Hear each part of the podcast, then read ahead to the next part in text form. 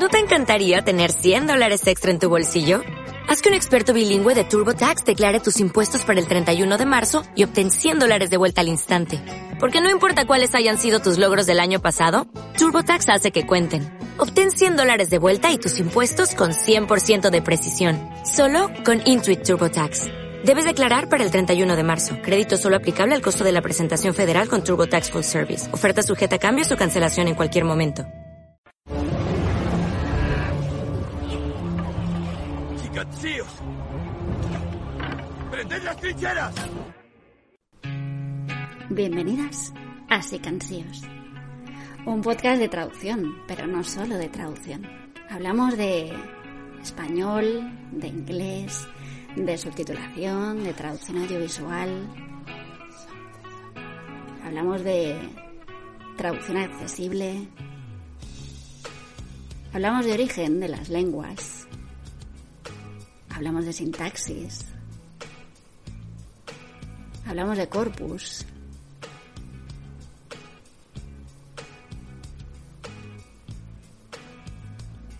Así que si te gusta la traducción, los idiomas, las lenguas,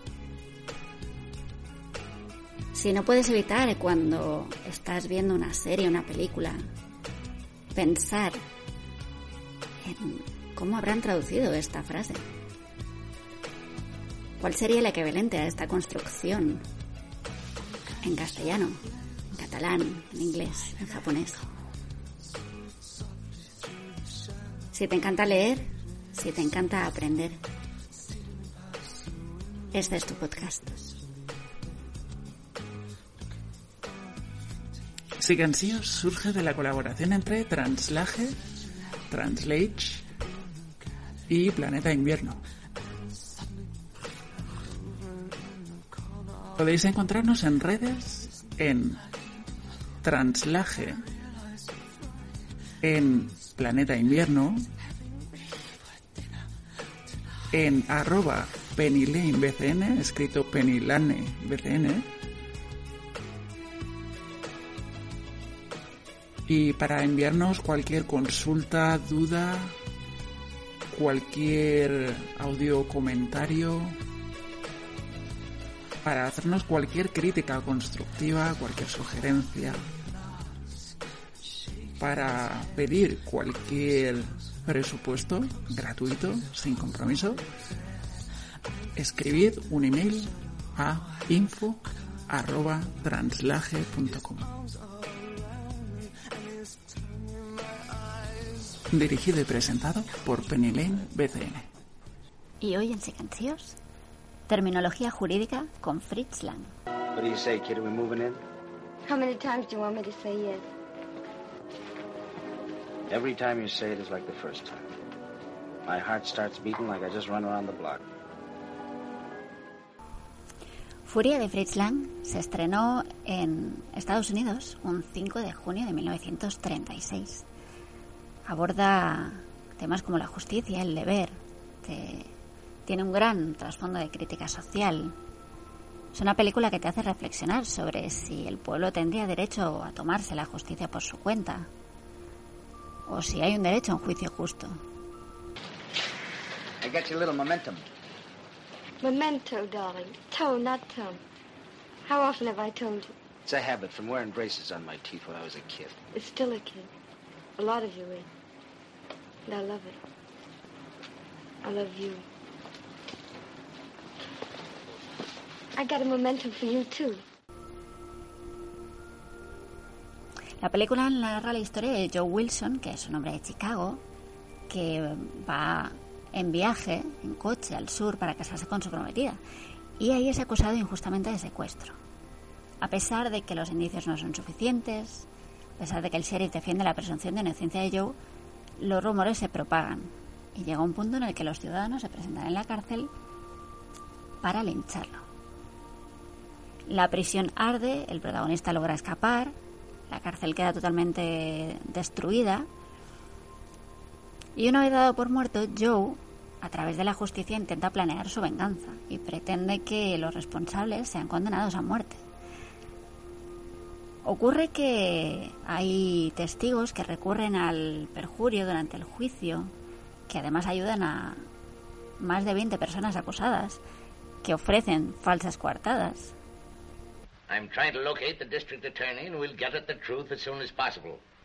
But till we do, one way or other, I have no right to make a statement. Uh, ordinarily, Sheriff, yes. But there's a pretty nervous feeling about town. Yes, Sheriff. Indeed and the community feels, uh, they think that We've they... got a right to know about this kidnapper. I don't know yet that he is a kidnapper. So neither do you. What are you trying to do, Hummel? Protect this weasel? That's pretty comical, you cockroach. You teaching me law and order. You've been stirring up only trouble for law and order hereabouts ever since you put on long pants. Y Joe, para que haya un cuerpo de delito, envía una carta con letras recortadas de un periódico. Y se hace pasar por uno de esos ciudadanos. En la carta dice que ha encontrado el anillo que, de la prometida de Joe, Catherine. Y en la carta Joe utiliza una palabra que no sabía deletrear bien, que en este caso era memento. Y entonces Catherine comparece en el juicio y reconoce la carta como que la ha escrito yo.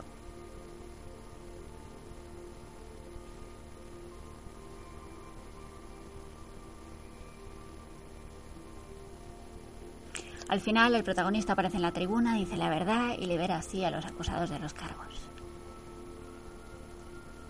La película habla de los juicios personales, de cómo la sociedad podría llegar a embrutecer al hombre, de cómo se comportan las masas, temas tan vigentes como hoy día como hace 80 años. Los juicios paralelos que ocurren en la calle, el sensacionalismo de la prensa, la venganza, los rumores.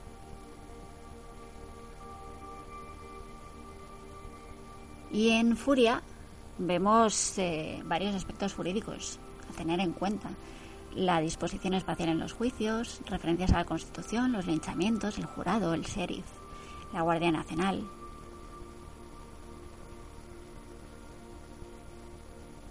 Tal y como nos cuenta Raquel María López Lillo en traducción terminológica jurídica, nos dice que la película está basada libremente en el linchamiento de dos hombres en San José, California, en 1933. Dos autores confesos del secuestro y asesinato de Brujar, un 9 de noviembre de 1933.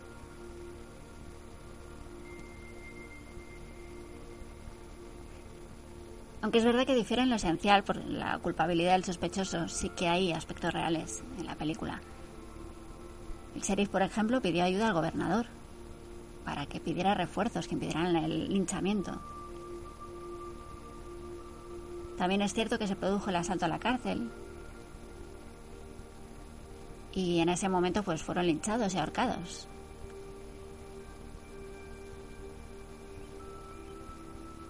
El gobernador además se pronunció a favor del linchamiento y eso suscitó muchísimas críticas en la sociedad.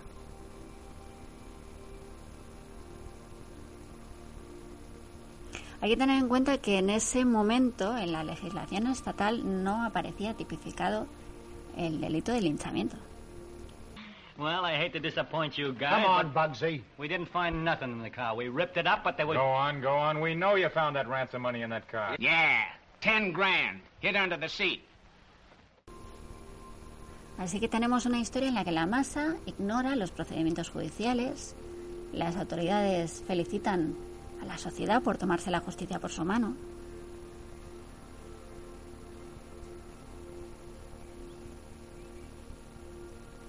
Y como el fundamento de la película es jurídico, durante casi todo su metraje, el contexto está codificado lingüísticamente en ese, en ese lenguaje especializado, el inglés jurídico.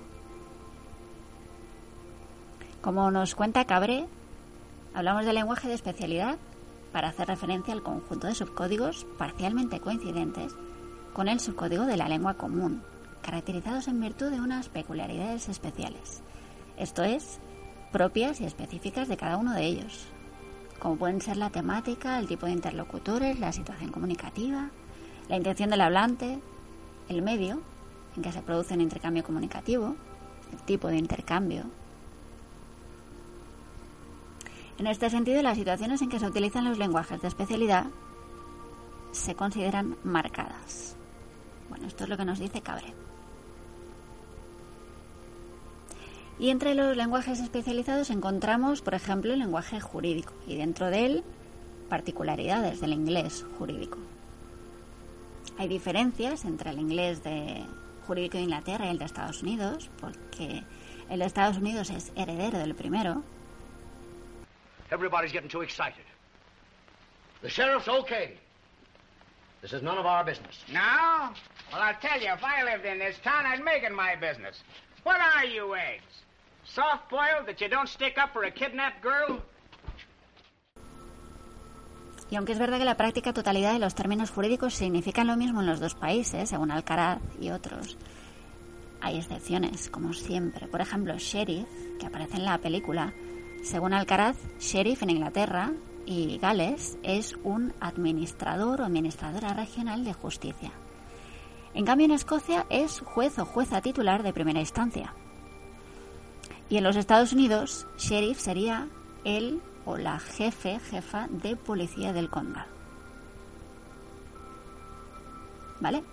Así que depende de, de cómo lo queramos traducir, de cuál sea el contexto específico.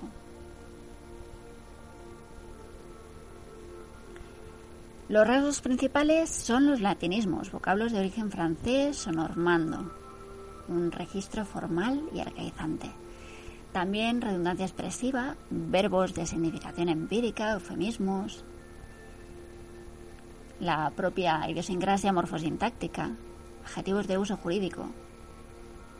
Afirma Alcaraz que se puede colegir que el inglés jurídico es un lenguaje complejo y difícil, no solo para los estudiosos extranjeros, sino también para los propios hablantes nativos de la lengua inglesa, incluso para los mismos estudiantes de Derecho. Sin embargo, no son pocos los especialistas de derecho que escriben multitud de razones para conservar la singularidad del inglés jurídico. Come in. It's a special delivery this time, Miss Grant. I hope nothing's happened. Oh, no. They come faster than when I was a girl, but I guess the insides don't change. He's coming, Mrs. Whipple. No. Wedding, marriage license. He's bought a car. Look. Y cita tres razones como las principales. Tenemos por un lado las garantías jurídicas que nos ofrece este lenguaje. En segundo lugar, el dinamismo propio que asegura su adaptación y modernidad. Y en tercer y último lugar, el paralelismo entre este lenguaje y el coloquial, con el fin de que quien sea lego en la materia pueda comprender los hechos jurídicos. El léxico desempeña un papel crucial dentro del inglés jurídico, tal y como nos recuerda Alcaraz y otros. Para el traductor de inglés jurídico, el conocimiento del léxico es muy apreciado. En todas las lenguas de especialidad, es este el componente lingüístico más privilegiado porque es el que mejor muestra los estados de cosas de la comunidad epistemológica, en la que el lenguaje se usa y está inmerso, en nuestro caso, el mundo del derecho. Why, the very spirit of government has been violated. The state disgraced in the eyes of the world by this brutal outburst of lust for vengeance. And I blame myself. I let you talk me down. Why, that mob could have been stopped if assistance had been sent to local officers in time. Oh, forget it. The reformers will cuss around for a while and then they'll start cussing something else. El léxico jurídico se divide en dos grupos, el funcional y el simbólico. En este caso, en Furias, sobre todo, vemos eh, léxico simbólico. El léxico funcional establece relaciones entre palabras y entre unidades lingüísticas. En cambio, el léxico simbólico, formado por unidades simples, compuestas y complejas, nos sirve para representar la realidad. Para entender mejor el vocabulario simbólico se hacen tres grupos, el técnico terminológico, el subtécnico semitécnico y el general de uso frecuente. Es una clasificación que proviene de el mundo del lenguaje de las ciencias duras, matemáticas, física, y también es de aplicación al lenguaje de ciencias más blandas, como podría ser el de los estudios jurídicos. Así que este lenguaje especializado, el inglés jurídico, tiene una idiosincrasia propia. Tenemos que la terminología desempeña un papel preponderante y que el trasvase a otro idioma se complica por las situaciones múltiples en que se da y por los distintos grados del lenguaje.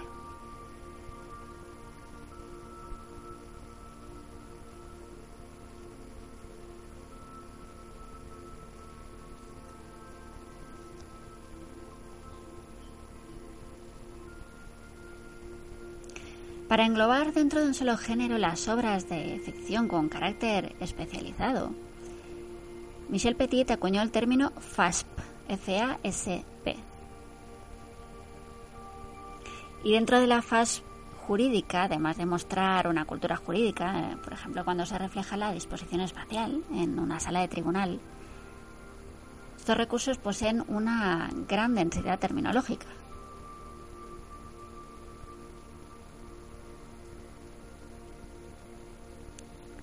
Así que esos conocimientos culturales, sumado a la terminología, eh, los convierte en recursos perfectos para la docencia del derecho.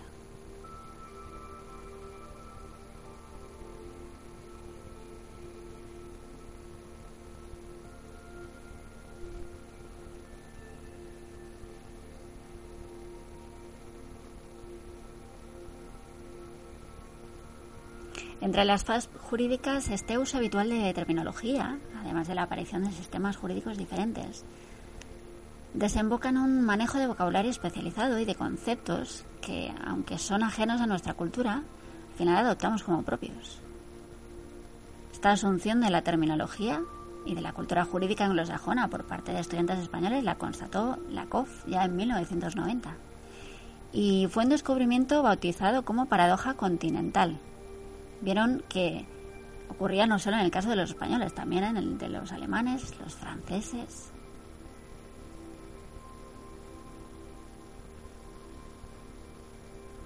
Y Sani arguye que es natural que el sistema procesal del common law, debido a su dinamismo y confrontación, atraiga más interés que el sistema continental. Oh, if I could only get rats. If I could only get my hands on them. We're going out there, Tom. We're going to get them skunks. We're going to kill them the way they killed Joe. Whatever you say, Charlie. And whenever. That's five and ten cent store talk. Entre las técnicas que se han utilizado para la traducción jurídica, haremos un repaso a las que definió Hurtado en 2001. Adaptación es reemplazar un elemento cultural por otro propio de la cultura receptora ampliación lingüística es cuando se añaden elementos lingüísticos, un recurso muy utilizado en doblaje, en interpretación consecutiva. But I'll give them the chance they didn't give me. They'll get a legal trial in a legal courtroom. They'll have a legal judge and a legal defense.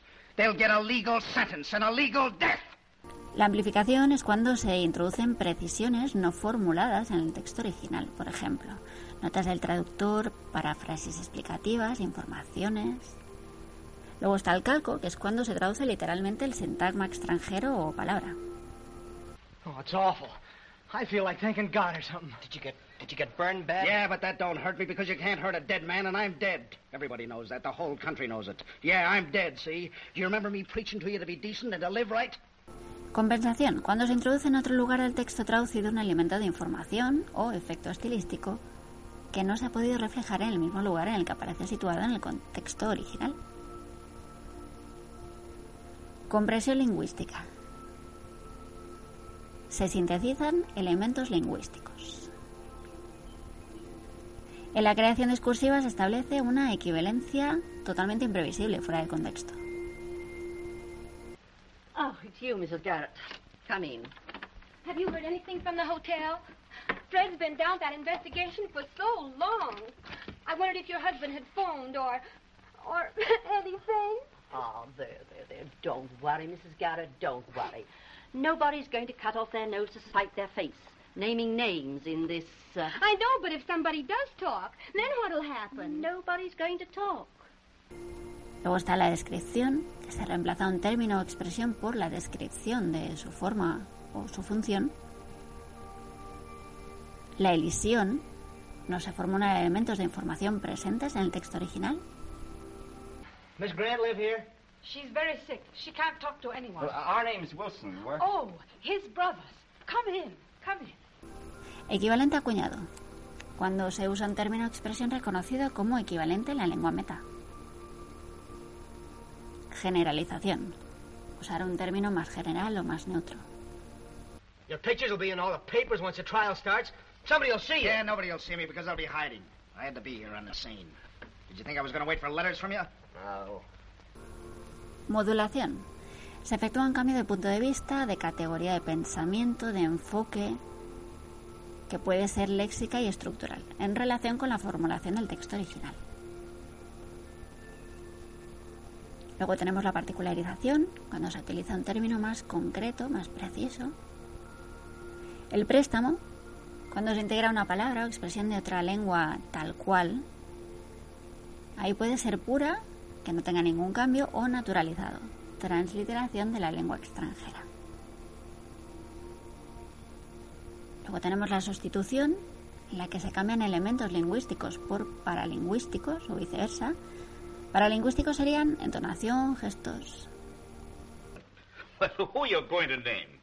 You can't bring a town full of John Does to trial just to pull yourself to heaven on a publicity stunt. Tendríamos la traducción literal, se traduce palabra por palabra. La transposición, en la que cambiamos la categoría gramatical. Y por último, la variación. Se cambian elementos lingüísticos o paralingüísticos que afectan a aspectos de la variación lingüística. But when a mob takes it upon itself to identify, try, condemn, and punish. Y en este caso el traductor ha tenido un condicionante muy claro, que es el medio audiovisual, porque cuando se trata del doblaje de una película, la, el condicionante es la sincronización. Y a veces las traducciones se alejan del original para poder adaptarse a las restricciones del doblaje. Concretamente en los procedimientos de compresión y ampliación lingüística y modulación.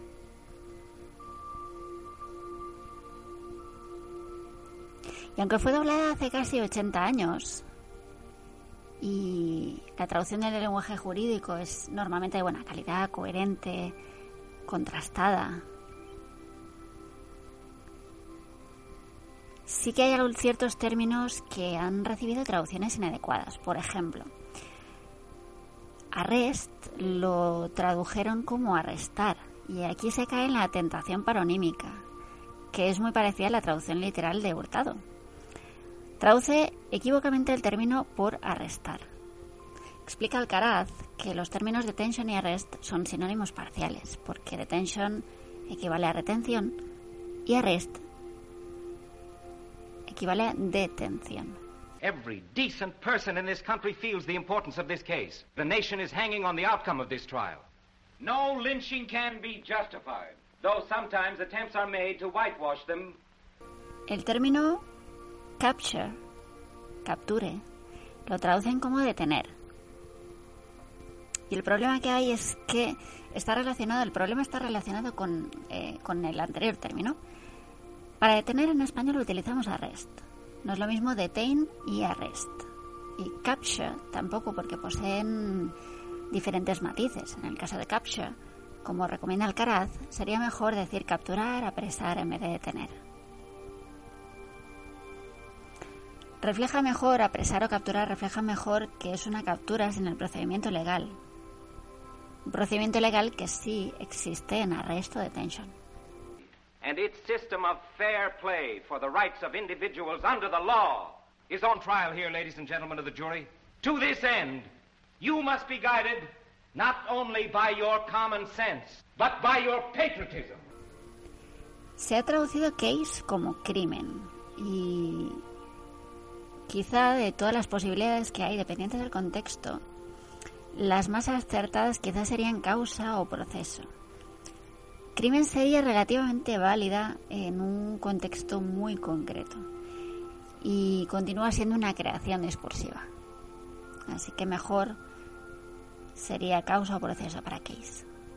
With the permission of the court and of my friends for the defense and their experienced associate brought from the city of New York, I'll reverse the usual order of procedure and instead of establishing the crime itself, first establish the whereabouts of the accused during the commission thereof.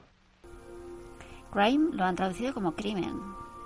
Casi sería mejor traducirlo como delito en sentido general. En el término legal o legally lo han traducido como legal legalmente. Bueno, por paronimia se cae normalmente en esta suerte de traducción literal con legal y sus derivados. Afirman Alcaraz que los términos lawful y legal son sinónimos, pero cada uno con sus matices. Lawful es atiende más al fondo ético de la ley o al derecho. En cambio, legal, legal, eh, alude a la forma jurídica. Entonces, para legal en español, una de las opciones sería statutory.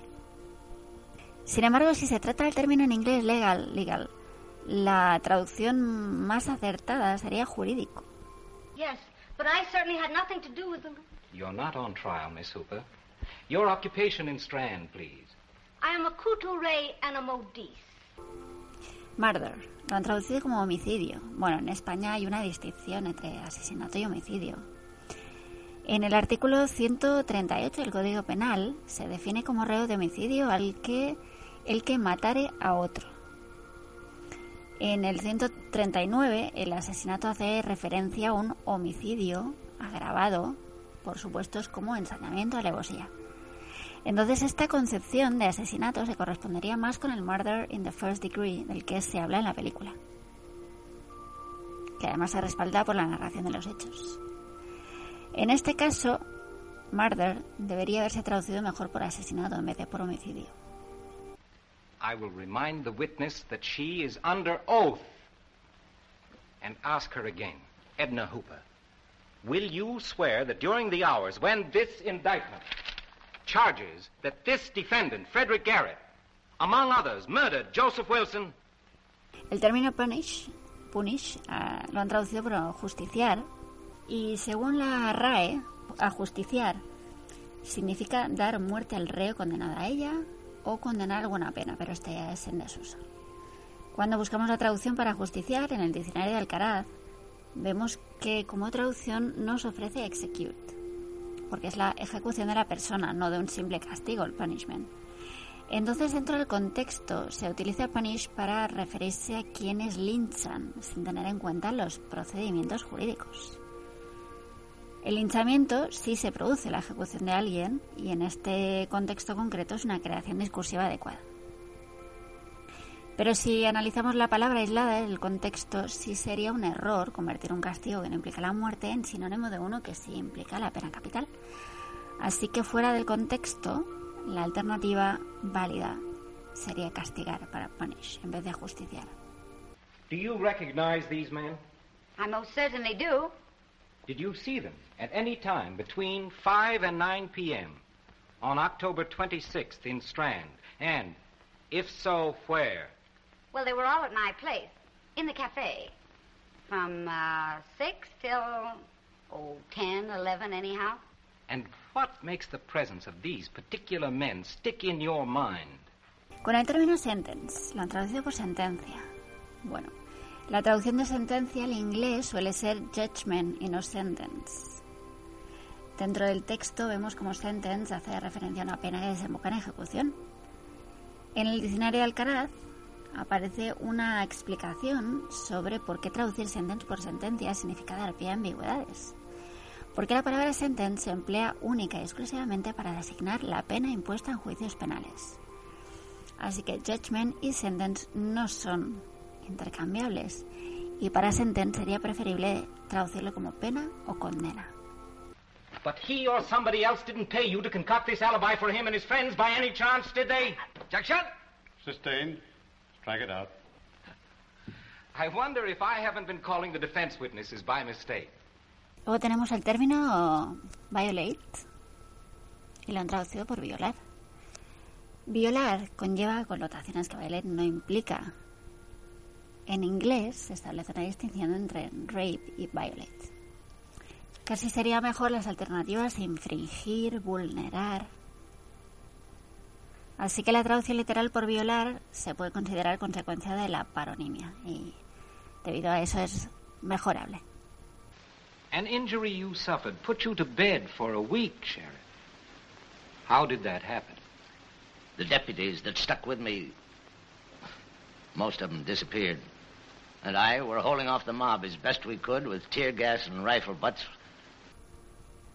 Luego tenemos el término whitewash, que lo han traducido como defender. Bueno, una mejor opción sería encubrir. Defender puede confundirse con otros términos en inglés procesales en el contexto. Y aun queriendo mantener la metáfora del whitewash, encalar, cubrir con cal, podemos utilizar verbos que mantengan la sensación de cubrir una superficie con una sustancia para mejorar su apariencia, como ocurre perfectamente con maquillar. A trial for murder is the most solemn occasion upon which men can be called to perform a public duty. Any further demonstration, and I shall order the courtroom cleared. También es importante reseñar que mm, hay frases en la película y en inglés no contienen lenguaje jurídico, pero en la versión doblada pasan a tenerlo. Y ocurre tras un proceso de ampliación. Por ejemplo, con we lo traducen con nosotros el jurado, la frase that isn't fair eh, lo han traducido como lo han metido en la cárcel, ¿verdad?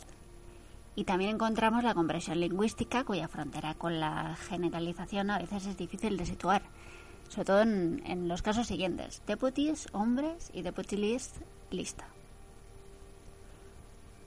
El paso de deputies a hombres, eh, aunque puede parecer un ejemplo de discriminación lingüística, está relacionado más bien con esa dificultad que tenemos al trasladar el concepto americano a la realidad española. Al buscar deputy en el diccionario de Alcaraz, nos ofrece como equivalente en el contexto de los Estados Unidos alguacil. We must insist that the state give us facts instead of uh, here. En cambio, si buscamos deputy, si buscamos, perdón, alguacil en el diccionario español jurídico, que es una de las principales fuentes que podemos eh, utilizar hacer traducción jurídica, las acepciones son varias. Una de las más curiosas que presenta un mayor contraste con la cultura estadounidense es la segunda, que es agente ejecutivo que está a las órdenes del presidente en las corridas de toros. Así que aquí la generalización está más que justificada. Y otro caso de generalización, cuando se opta por generalizar para evitar repetir en los referentes al secuestro que aparece en la película, en la frase Things like snatching that kid y lo traducen por barbaridades de esa categoría. Hay otra técnica también utilizada mucho, que es la modulación, y se ve cómo cambia la perspectiva entre el original y la traducción. Por ejemplo, An Attack on a Girl, traducido como secuestra a una muchacha. You don't stick up for a kidnapped girl. ¿Es que no son capaces de defender a una pobre mujer? Bueno, todos los casos hacen referencia al secuestro, en la versión española se suaviza la información sobre el secuestro, ataque es más agresivo eh, y es modulado a secuestra. Aunque en los ejemplos que acabamos de poner ni siquiera se menciona el secuestro. Kidnapped Girl pasa a ser una pobre mujer y Things Like Snatching That Kid se convierte en barbaridades de esa categoría. That on their oaths to tell the truth and nothing but the truth, so help them God, they are liars. Por la repetición de la modalación en lo que toca al secuestro, parece que era un concepto tabú para la sociedad española de la época. Como particularización tenemos, con un equivalente más preciso, day in question, día de auto. Otra técnica que se utiliza en la película es eh, una especie de sustitución. En el original, el protagonista pronuncia la frase I tore it out of a law book. Aparece en plano en el trozo de papel y en él está escrito 527. Matar por linchamiento es asesinato en primer grado. Bueno, como el espectador general en aquella época no comprendería el texto en inglés que aparece en pantalla, el autor prefirió que en el doblaje se oyera la traducción de dicho texto en lugar de la frase sin contenido relevante que pronuncia el protagonista fuera de la cámara. Así que tradujeron I tore it out of a law book por 527 matar por linchamiento es asesinato en primer grado.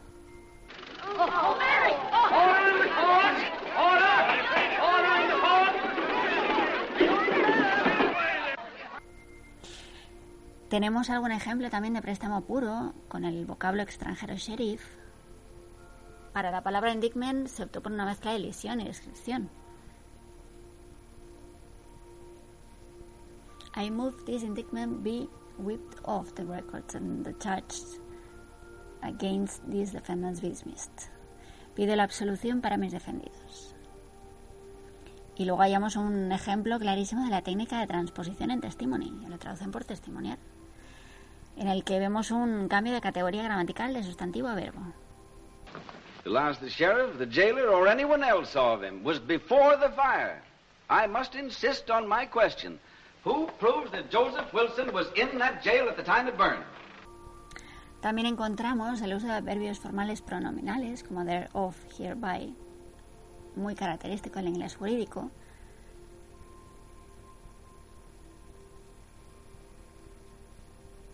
En el caso de thereof se tradujo como del mismo, que es una opción válida, y en hereby se omite. Así que hay una elisión, según nuestro estándar. Is the state prepared to proceed? We call Catherine Grant to the stand. En cuanto a la fraseología en derecho procesal, y tomando como definición de fraseología en terminología la que ofrecen Cabré y otros, una unidad fraseológica especializada será una unidad sintáctica, pero no léxica, propia de un dominio de especialidad formada por más de un lexema altamente frecuente. Bueno, hay expresiones en la película que utilizan abogados y jueces en los tribunales pues para dirigirse al jurado con los testigos entre ellos. Por ejemplo, as its first witness, the state calls, como primer testigo, llamamos a declarar a Do you swear you'll tell the whole truth and nothing but the truth? Jura solemnemente decir la verdad, toda la verdad y nada más que la verdad. I will order the courtroom cleared. Ordenaré que desalojen la sala. Ladies and gentlemen of the jury, señoras y señores del jurado, order in the court, orden en la sala. Sustained, strike it out, se acepta que no conste. Will you tell the jury, in your own way, what happened on October 26th? I fixed a little lunch of things I thought he'd like. The flowers on the table. And some salted peanuts. He always liked peanuts. Will counsel for the defense please approach the bench? Ruego al señor defensor que se aproxime al tribunal. O por ejemplo, with the permission of the court, may please the court, con la venia del tribunal.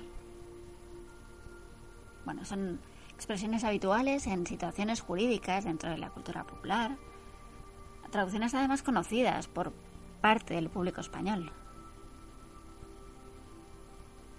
Así que sufre menos variaciones porque son fácilmente reconocibles. He never thought of buying things like that for himself. And then I stopped at the minister's to remind him that Joe and I would be there at four o'clock and not to forget. We'd been away from each other so long, more than a year. And I, I loved him so. Y por último, pero que también es importante, hay lenguaje coloquial con carácter jurídico. Porque incluso en situaciones jurídicas, el lenguaje para hacer referencia a conceptos legales puede también ser coloquial. Entonces el traductor prefirió el registro estándar al coloquial, sin cambiar el sentido por ello. Por ejemplo, he can't put me in, no pueden encerrarme. Sucede durante el juicio a los acusados del linchamiento y lo dice un hombre al cual el juez condena una multa o a 10 días de reclusión por causar disturbios en la sala. Bueno, es un poquito menos coloquial que el original, la traducción. Helping these skunks beat the law. Ayudando a esos sinvergüenzas a burlar la justicia. En la escena en la que se dice esa frase, unos trabajadores debaten la detención. Y la traducción del fragmento es bastante correcta. Mantiene la informalidad tanto de skunks como de beat the law. Y es un reflejo del lenguaje coloquial y jurídico a la vez. Is it not possible that you did not see Joseph Wilson, but only the image of him your imagination had created in your head? No, I saw him. I saw him burning to death there. I raked in a guy. Detuve a un hombre. Esto lo dice el ayudante del sheriff. En una escena en, las- en la que hay unos hombres que están charlando en la barbería a propósito de la detención del sospechoso del secuestro. Es, eh, la traducción es más formal, una creación discursiva que fuera de este contexto sería poco probable haber traducido Rake de esta manera, la verdad. Keeping everything ship-shape, para que se cumpla la ley. El traductor normalmente da prevalencia a las palabras relativas a la justicia, a la ley. Bueno, mantiene el sentido aunque le resta gusto coloquial a la traducción. I mean, one can assume. Excuse me, but that is exactly what must not be assumed, but proved. The state is asking the lives of 22 people for one. I don't care about the lives of 22 people. They can't bring back the one life I cared about.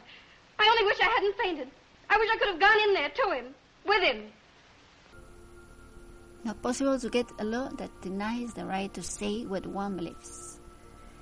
No se puede dictar una ley que niega el derecho a decir lo que piensa.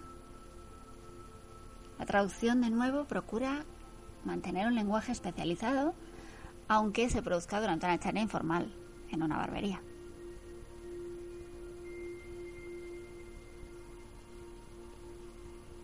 People don't land in jail unless they are guilty. La gente no va a la cárcel si es inocente. Lo garantiza la Constitución de los Estados Unidos, para que te enteres. Bueno, eh, esta traducción la comentamos por la ampliación, que es muy habitual en la traducción audiovisual. Lo que sorprende es el contenido, que haga mención a la Constitución de los Estados Unidos. El traductor decidió incluirlo para a lo mejor solventar problemas con la sincronización de la imagen y el sonido. Y creyó que además añadir esta referencia a la Constitución pues podría mantener el toque extranjero y el ambiente jurídico. Ladies and gentlemen of the jury, I have received an object which, if authentic, must be considered as evidence in this case. As to its authenticity, I am not permitted to have an opinion. Ransom Doe, el dinero del rescate. Esta frase es en una escena que se desarrolla en un bar, previamente que los hombres se encuentran allí y decidan ir a la cárcel donde está Joe. El traductor no optó por una traducción más coloquial de Doe, aunque es coherente con el resto de la traducción, porque suele hacer uso de nuevo de un lenguaje más elevado que el original en las escenas no jurídicas. Why didn't you tell me Joe is alive? What are you talking about? Are you crazy? I know he's alive, Charlie. I know he's alive. You shut your mouth. You can't keep me quiet. What's happened to him? Does he realize what he's done? Does he realize what we've all done? Where is he? You saw him. You saw him in that fire. Why ask me? You testified, not me. I wasn't there. Ah, you're losing your mind again. Rip up that car of his. Registra el coche a fondo. Se podría interpretar como una creación discursiva, porque si en este contexto sería improbable la traducción de rip up por registrar. El objeto del registro es el coche del sospechoso, la frase la pronuncia el sheriff, y aunque sea parte de la justicia el sheriff, eh, podemos apreciar que este lenguaje es más coloquial que el que escuchamos en los tribunales.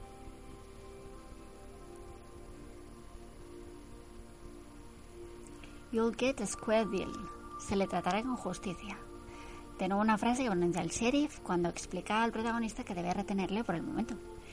Y de ahí el registro coloquial en el original, pero más formal en la traducción al español.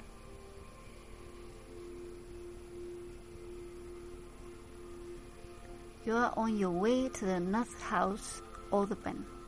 acabas con tus huesos en la cárcel o algo peor. Bueno, aparte de no traducir pen por un sinónimo más coloquial de cárcel, se modela manicomio por algo peor. Es la frase que se dice en la escena de la barbería, en un ambiente informal, por tanto. We can get out of the country. We can start over again. But let's tell them the truth. Let's tell them you're alive. Términos que aparecen en la película. Accomplice, traducido como cómplice.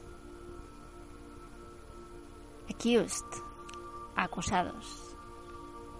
Admission of evidence, emitir prueba. Alibi, coartada. Arrest, detener. Pero acordaos de lo que hemos dicho antes. Attorneys, abogados. Bail, fianza. Bailiff, alguacil. Bring to trial, juzgar. Capture, detener, acordaos lo que hemos dicho antes. Case, caso. Charge, acusar. Clear, desalojar.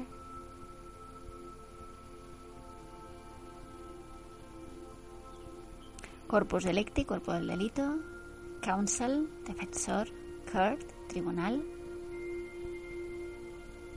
Court room, tribunal. Crime, crimen. Deceased, difunto. Los defendants, acusados. Defense, defensa. El district attorney, el fiscal. Duty, deber. Evidence, la prueba. Exhibit también es prueba.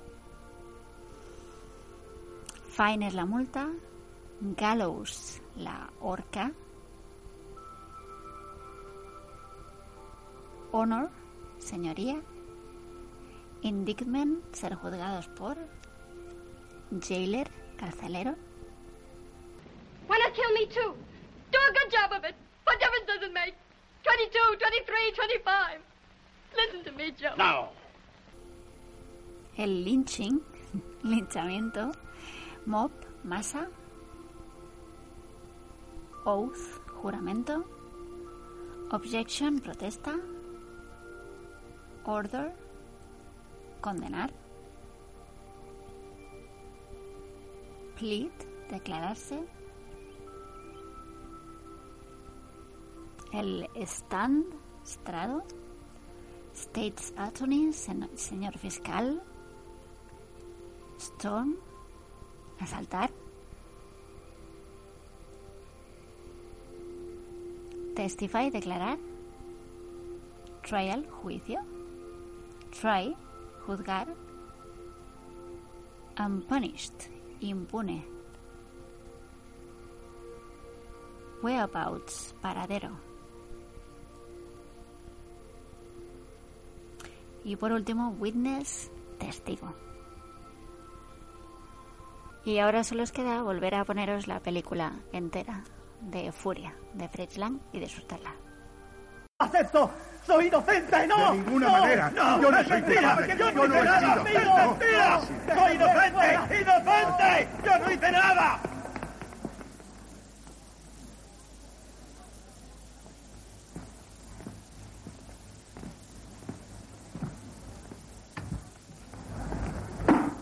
¡Orden en la sala!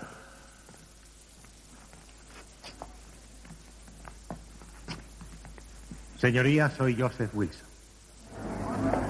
¡Permanezcan sentados! Hable. Sé que presentándome aquí he salvado la vida a 22 personas. Pero no he venido por eso. Sus vidas me tienen sin cuidado. Son unos asesinos. Sé que según la ley no lo son porque yo estoy vivo, pero lo estoy a pesar de ellos.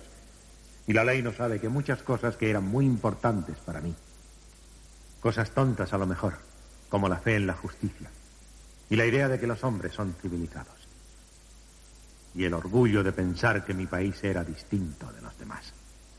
La ley no sabe que todas esas cosas quedaron consumidas por el fuego dentro de mí aquella noche. He venido aquí por mí mismo. No podía soportarlo más. No hacía más que pensar en ellos a cada paso, cada minuto. Y no creía a Catherine cuando me dijo... Catherine es la mujer con quien iba a casarme. Puede que algún día, cuando haya reparado lo que he hecho, Catherine y yo podamos podamos volver a empezar. Y para terminar, algunos recursos bibliográficos de interés. Por ejemplo, el inglés jurídico, textos y documentos de 2007 de Enrique Alcaraz Baró. Diccionario de términos jurídicos, The Dictionary of Legal Terms de 2012.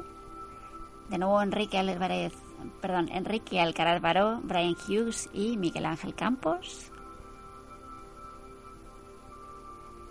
El inglés jurídico norteamericano de 2013, de nuevo Enrique Alcaraz Baró, Miguel Ángel Campos Pardillos y Cintia Migueles. De 2007 tenemos estrategias, materiales y recursos para la traducción jurídica inglés-español de Anabel Borja Albi.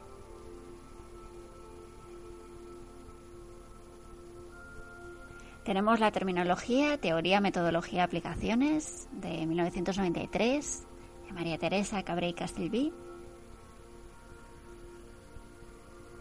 Tenemos traducción y traductología, introducción a la traductología de 2001 de Amparo Hurtado Albir.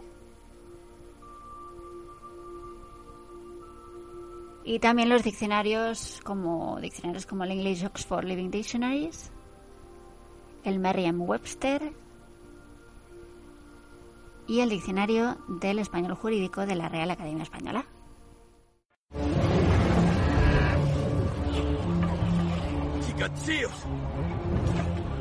¡Prended las trincheras!